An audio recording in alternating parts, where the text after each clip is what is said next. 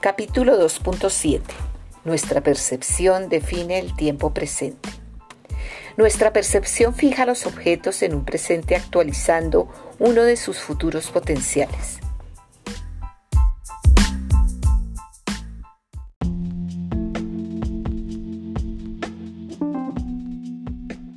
¿En dónde se para el espacio? ¿En dónde empieza el tiempo? Una piedra tiene un envoltorio tan estable que os parece inerte. Sin embargo, en el interior hay vida real puesto que está constituida por partículas que viven una agitación continua.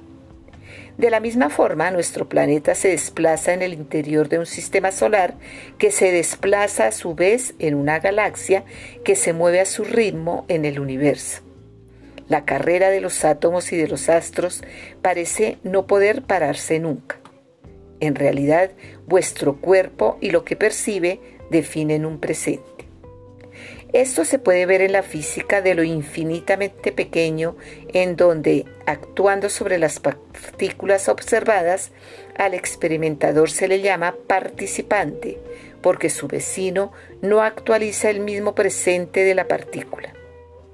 ¿Quién no ha observado la influencia del hombre sobre el mundo vegetal? Cuando una persona tiene plantas preciosas lo llaman tener buena mano. En realidad esta persona usa el mejor futuro gracias a sus atentos cuidados.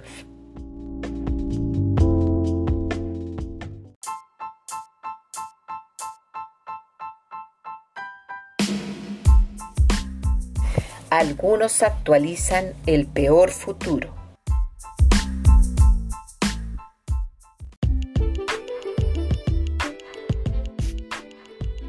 Aquel que tiene miedo a un animal actualiza en su día a día el futuro del animal que justificará su miedo. Inmediatamente fabricará una agresión. Se volverá, pues, un adversario potencial que el animal intentará alejar con alguna forma de violencia. Entonces, frente a la amenaza, se acentuará el miedo, atrayendo de esta manera futuros todavía más peligrosos. Entendiendo este mecanismo, se puede invertir la causa y el efecto, decidiendo ya no tener miedo. Es mucho más relajado actualizar las ganas de acariciar y querer a un animal, pues son solo nuestros pensamientos de miedo los que le han vuelto desconfiado y agresivo. El hombre no es diferente a la bestia. El miedo a un enemigo potencial lleva a la desconfianza y refuerza la enemistad. Querer a aquel que nos detesta puede anular su agresividad si éste último sabe escuchar sus intuiciones. La elección entre el odio y el amor es una energía que se refuerza en el futuro.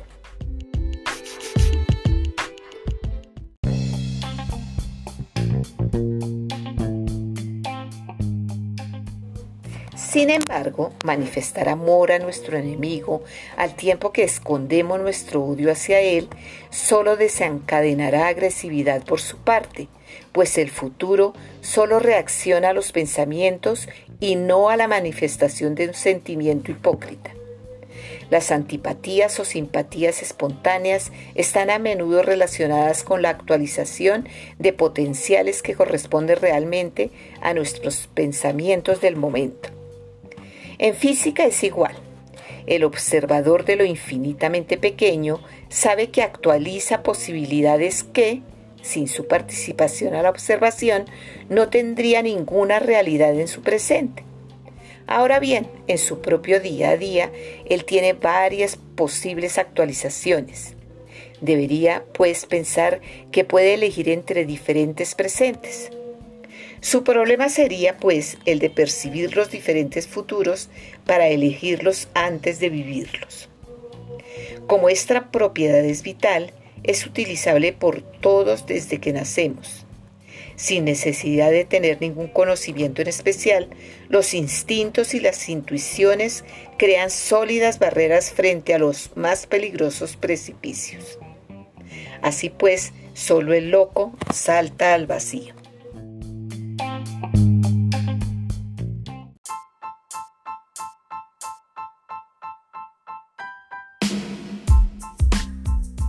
Capítulo 2.8 pasado, presente y futuro, son tres realidades análogas. Esta analogía es una obligación.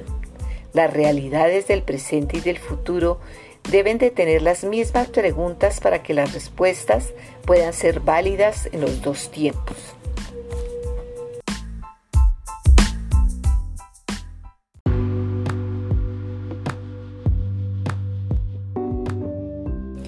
Un gato que viva muy rápido nunca experimentará la vida de un perro muy lento.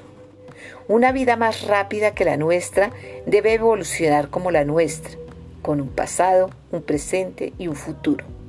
Si no, la comparación sería imposible y esta evolución acelerada no tendría nada que ver con nosotros. Se trataría solo de un futuro difícil de actualizar en la Tierra. Asimismo, nuestro doble muestra interés en nosotros mientras le fabriquemos un futuro útil en su tiempo ralentizado. En nuestro presente podemos considerarnos como el director de orquesta de los músicos de nuestro futuro, siendo él el compositor del pasado. Imaginemos el punto de vista de seres que evolucionan en un tiempo acelerado. Ellos nos consideran como una realidad pasada en un tiempo ralentizado. Nuestras ganas, proyectos o deseos le llegan por nuestras aperturas temporales. Cualquiera de nuestras preguntas se vuelve inmediatamente en su presente una información del pasado que es inmediatamente memorizada. En cuanto es expresada, cada una de nuestras informaciones le lleva a actuar a nuestro favor según nuestros deseos. Forjamos de esta manera sus intuiciones y sus instintos y nos volvemos los creadores de su conciencia. Podemos orientar esta realidad acelerada pero sin manipular nunca a las criaturas que aconsejamos. Un director de, orquesta dirige a sus músicos lo mejor posible, pero sus músicos son libres de confundirse de nota o de tocar bien. Damos ideas maestras, pero esta vida futura siempre puede rechazarlas y hacer lo que le venga en gana. Es pues necesario controlar, seleccionar y orientar cada uno de nuestros pensamientos para disponer en nuestro futuro de un buen potencial.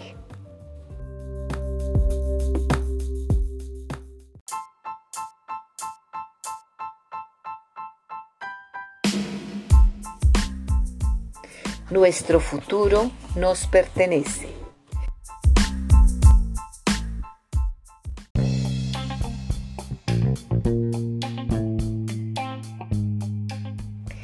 Manteniéndoos en la ignorancia, dejáis a otro la dirección de vuestro futuro sin intentar aprender el solfeo o de saber quién toma vuestro lugar. Algunos imaginan un dios o un diablo como maestro, otros una simple casualidad evolutiva, pero la mayoría hablan de un destino más o menos misterioso. En realidad, vuestro desconocimiento de la ley de los tiempos os deja a la merced del futuro, cuyos músicos marcan el ritmo en vez de ser vosotros los que imponéis vuestro compás.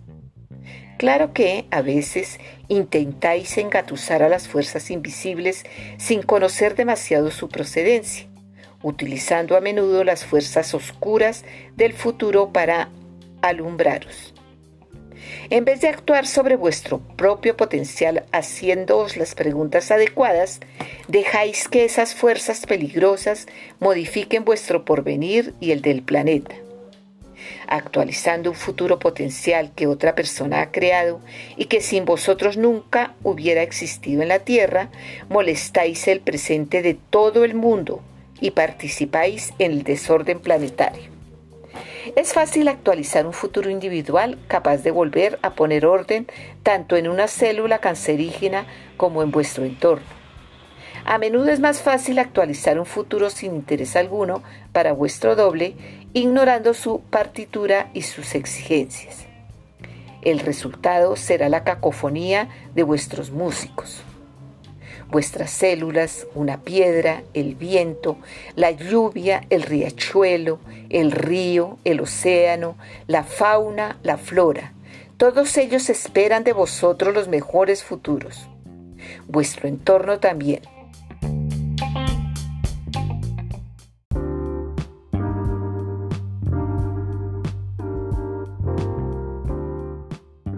Si pensáis que una persona tiene un defecto o una cualidad, le creáis un futuro del cual podrá valerse cuando llegue el momento, y confirmaréis así vuestro pensamiento anterior.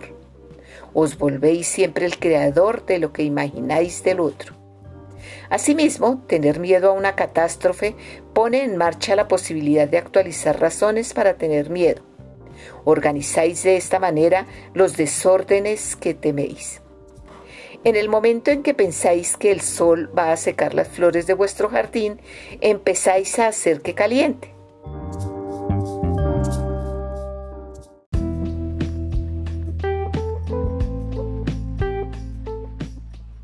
Si imagináis una lluvia providencial, las nubes pueden venir en vuestra ayuda siempre que un potencial semejante exista ya en vuestro futuro. Pero lo que ocurre normalmente es que lleváis el compás de una orquesta que hace lo que quiere y que os impone su música.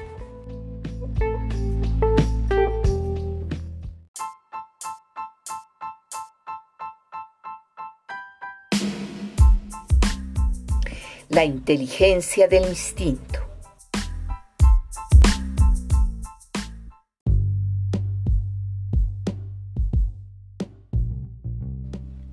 Para su bienestar, los animales saben actuar instintivamente sobre la materia. Llamada psicoquinesia, conocen bien su funcionamiento. ¿Qué es lo que hacen sino utilizar una realidad en otro tiempo?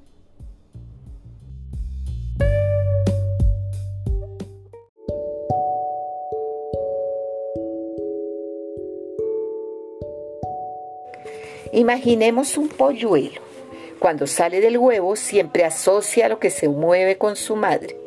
Los experimentos realizados lo demuestran. Poned frente a él en ese preciso momento un pequeño vehículo que se desplaza de manera totalmente aleatoria sobre el suelo. Veréis algo sorprendente. Su vagar ya no será aleatorio, sino que se acercará al polluelo. A la inversa, si le ponéis un vehículo que da miedo por su color, su olor o su ruido, éste se alejará del polluelo. ¿Cómo se las arregla un animal para modificar el comportamiento de un vehículo que no debía tener estado de ánimo? Otra serie de experimentos demuestran la realidad de la influencia del pensamiento de un animal sobre la materia. Ponemos un ratoncito a la entrada de un laberinto tiene la elección entre varios caminos. En todos los caminos, menos en uno, seleccionado de forma aleatoria por la máquina, hay un aparato que envía descargas eléctricas desagradables. El ratoncito, que adivina lo imprevisible, casi siempre recorre el camino sin descargas y encuentra su alimento a la salida. Estos experimentos llevados a cabo durante muchos meses con muchos polluelos y muchos ratoncitos, sin la presencia ni la influencia de investigadores, han demostrado que, de manera evidente, estos animales conocen perfectamente el modo de empleo de la anticipación. Sus pensamientos influyen sobre las máquinas, lo que nos demuestra que la psicoquinesia no tiene secretos para ellos, Evidentemente, ese no es nuestro caso. ¿Pensáis que vuestro ordenador puede modificar su comportamiento pues, por vuestra culpa y viceversa? ¿Que vuestra televisión puede mostraros imágenes insólitas? ¿Que vuestro microondas es capaz de transformar las informaciones vitales de vuestros alimentos hasta el punto de desinformaros? Las ondas enviadas por esos aparatos modifican las de vuestras células. A la inversa es, pues, también posible. Entonces, ¿por qué no reinformar a nuestro organismo o volverles a dar a los alimentos una información saludable antes de comerlos? La bendición de los alimentos de los cristianos antes de comer estaría justificada. Sabiendo esto, ¿no deberíamos asociar un pensamiento a cada uno de nuestros gestos? Y no hablemos de las líneas eléctricas, radios y teléfonos. Toda esta serie de informaciones ondulatorias cambian nuestras informaciones anticipativas y las hacen poco fiables. Así pues, rara vez escucháis vuestras intuiciones y vuestras premoniciones porque a menudo no tienen ningún interés.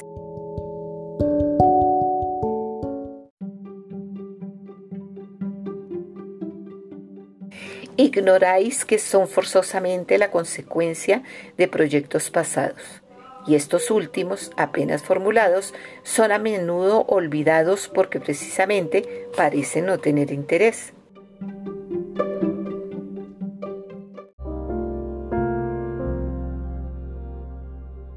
Sin modo de empleo, no podéis saber si vuestras ideas son interesantes y si el futuro que deriva de ello os hará sobrevivir.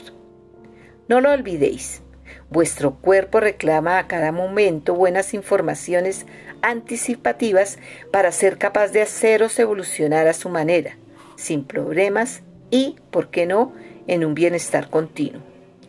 Las preguntas, deseos y ganas de vuestro doble deberían volverse vuestras intuiciones y premoniciones espontáneas y deberían formar vuestra conciencia. Podríais así memorizar sus consejos sin tener tiempo de daros cuenta. Actuaríais en consecuencia intentando responder a sus preguntas que os llegarían de continuo por sus aperturas temporales. En realidad, Nunca sois su marioneta, puesto que actuáis según vuestro deseo en vuestro tiempo, que es su futuro. Sin embargo, como Él sigue siendo tú mismo en un tiempo ralentizado, sería tonto ignorarlo para vivir solamente según vuestros deseos personales, pues al final de los tiempos de desdoblamiento habrá que vivir en función de los potenciales que habréis creado durante vuestra vida presente. Igual que las famosas muñecas rusas, los tiempos se encajan los unos en los otros para permitirnos vivir bien gracias a las informaciones anticipativas que circulan en el laberinto de esos diferentes encajes. Sin duda alguna, las informaciones que captamos no, no permiten que nuestro cuerpo evolucione lo mejor posible. Nuestros desequilibrios son muchos, por no decir permanentes.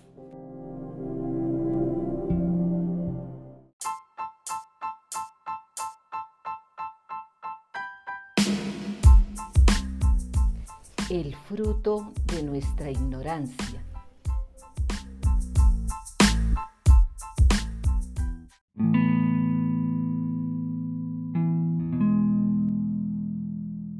¿En dónde está el fallo? El objetivo de nuestro desdoblamiento era hacernos evolucionar tranquilamente en el tiempo y el espacio de nuestra elección eligiendo vivir en el futuro de nuestro doble, el dolor, el sufrimiento y la muerte constituyen nuestro pan de cada día. ¿Seguiríamos siendo incapaces de vivir bien? ¿Quién sería la causa de ese mal vivir? ¿Estaría nuestro porvenir dirigido por seres maléficos que ignorarían nuestras preguntas para vivir el presente de su elección? Se estarían aprovechando de nuestra ignorancia para dirigir su vida cambiando nuestros propios pensamientos. En ese caso, bastaría con retomar nuestro lugar de director de orquesta y demandar a cada músico a su instrumento. Sabiendo utilizar la diferenciación de los tiempos, nos volveríamos inmediatamente los maestros de sus vidas en nuestras aperturas temporales. Pero, ¿cómo saber si nuestras preguntas son las adecuadas? En realidad somos los únicos responsables de nuestras desgracias porque ignoramos a nuestro doble y sus preguntas que son también las nuestras. Solamente Él tiene la memoria de nuestras preguntas iniciales, de nuestro pasado, del porqué de nuestra encarnación por desdoblamiento. Podemos, pues, fabricar nuestra felicidad con la condición de dejar que éste nos inculque el solfeo necesario para dirigir nuestra orquesta en el futuro. ¿No es Él el maestro de nuestra vida en sus aperturas temporales? En el transcurso de nuestro sueño podemos arreglar nuestro futuro y darnos las mejores informaciones anticipativas, siempre que seamos capaces de reunirnos con Él. Para ellos es de máxima importancia saber cómo hacerlo.